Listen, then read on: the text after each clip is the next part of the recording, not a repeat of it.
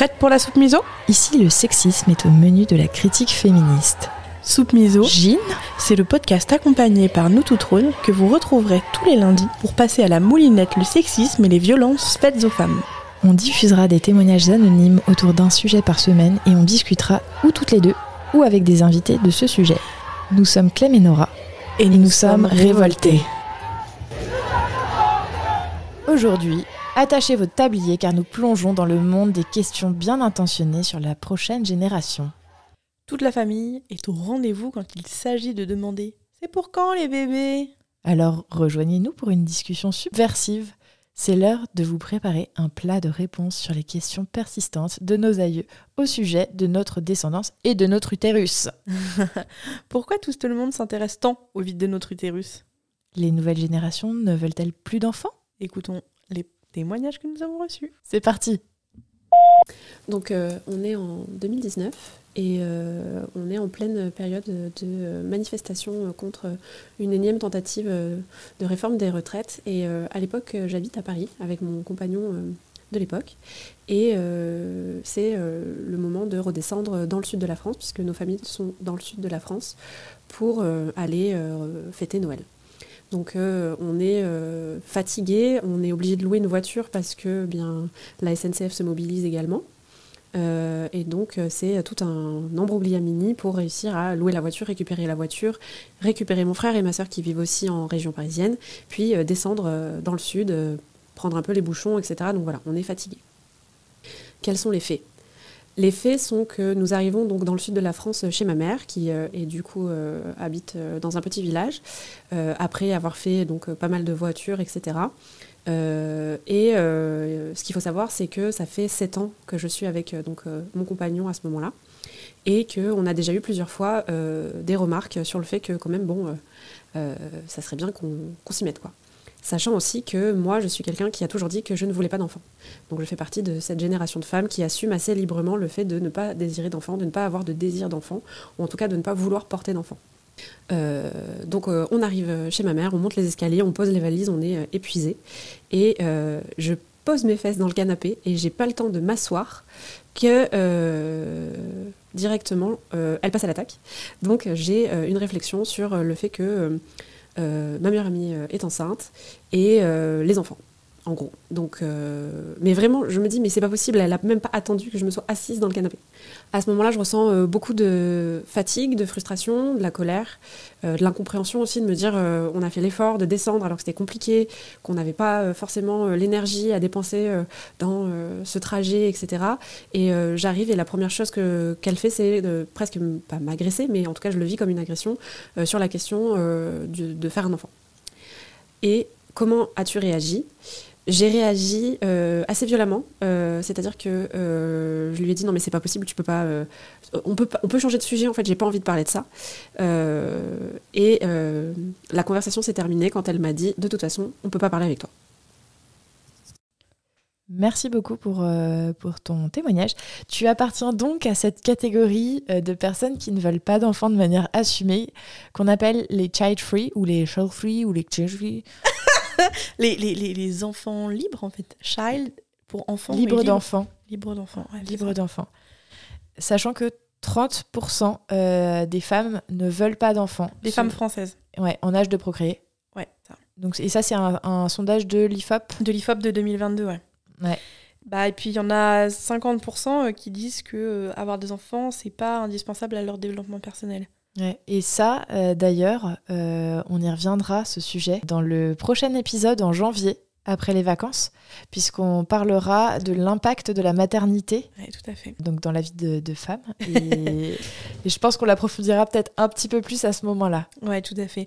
Moi, je voudrais quand même conseiller un livre, du coup, que peut-être euh, tu peux offrir à ta maman, qui s'appelle Mes trompes, mon choix de Lorraine Lévy, et je crois que c'est même une BD ou un roman graphique.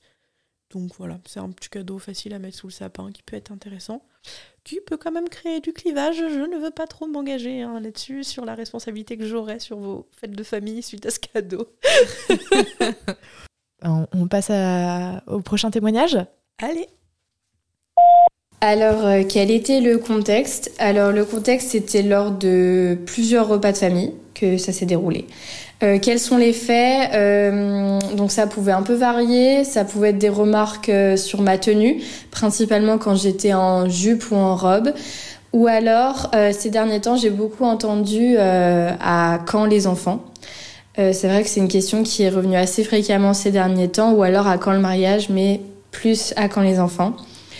Euh, Qu'as-tu ressenti Euh, Au début, j'étais assez passive et je laissais un peu passer cette question parce que j'avais pas, enfin, j'avais pas envie d'y répondre. Puis après, j'ai ressenti vraiment de la colère, voire de la haine qu'on me pose cette question que je trouve pas du tout légitime et qui a pas du tout sa place au repas de famille. Je trouve que c'est une question qui se pose pas, surtout que j'ai 19 ans. Donc euh, c'est vrai, enfin ça a vraiment pas lieu d'être. Et euh, donc voilà, j'étais en colère principalement. Et comment as-tu réagi? Bah je n'ai pas répondu. Ou alors euh, j'ai dit que c'était pas pour tout de suite euh, pour essayer de, de finir la discussion au plus vite. Mais euh, euh, j'ai pas voulu m'énerver euh, parce que j'avais pas envie de faire de drama au sein du, du repas. Donc voilà je suis restée plutôt passive mais au fond de moi j'étais quand même très en colère. Merci beaucoup pour ton, pour ton témoignage. Euh, à 19 ans, donc on te demande euh, c'est pour quand les enfants tôt. Ouais, c'est ça, déjà c'est tôt.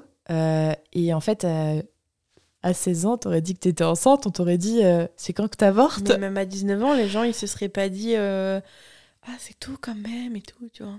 Ouais, mais si, c'est ça. Les gens en fait, ça aussi ton, à u- 19 ans. ton, u- ton utérus est, est public. Bah, en tout cas, euh, moi, je trouve que la technique de ce que veut la question est pas mal. Moi, j'ai un, des petits tips perso qui, encore une fois, je me dédouane si vous passez des mauvaises fêtes de Noël. Vas-y, Nora. Vas-y, Nora. J'y vais, j'y vais. Bah, c'est réellement une expérience perso euh, sur comment réagir. Il y a, pourquoi pas dire la vérité, hein, en vrai, juste on en est, mais je sais pas si ça vaut le coup. Bah, Moi, ça va revenir toutes les 30 secondes, ça. hein. C'est- C'est-à-dire qu'à chaque fête de Noël, tu vas te retaper euh, la question euh, c'est pour quand les enfants Voilà. Alors après, j'ai d'autres idées. euh, et peu importe si c'est vrai, si c'est pas vrai. hein. Mais comme toi, t'es mal à l'aise quand on te pose la question, qu'est-ce qui t'empêche de mettre les autres mal à l'aise? Du coup, tu réponds cash que t'es stérile. Ça met une drôle d'ambiance autour de la table. Je l'ai vécu. On m'a jamais reposé la question. hein.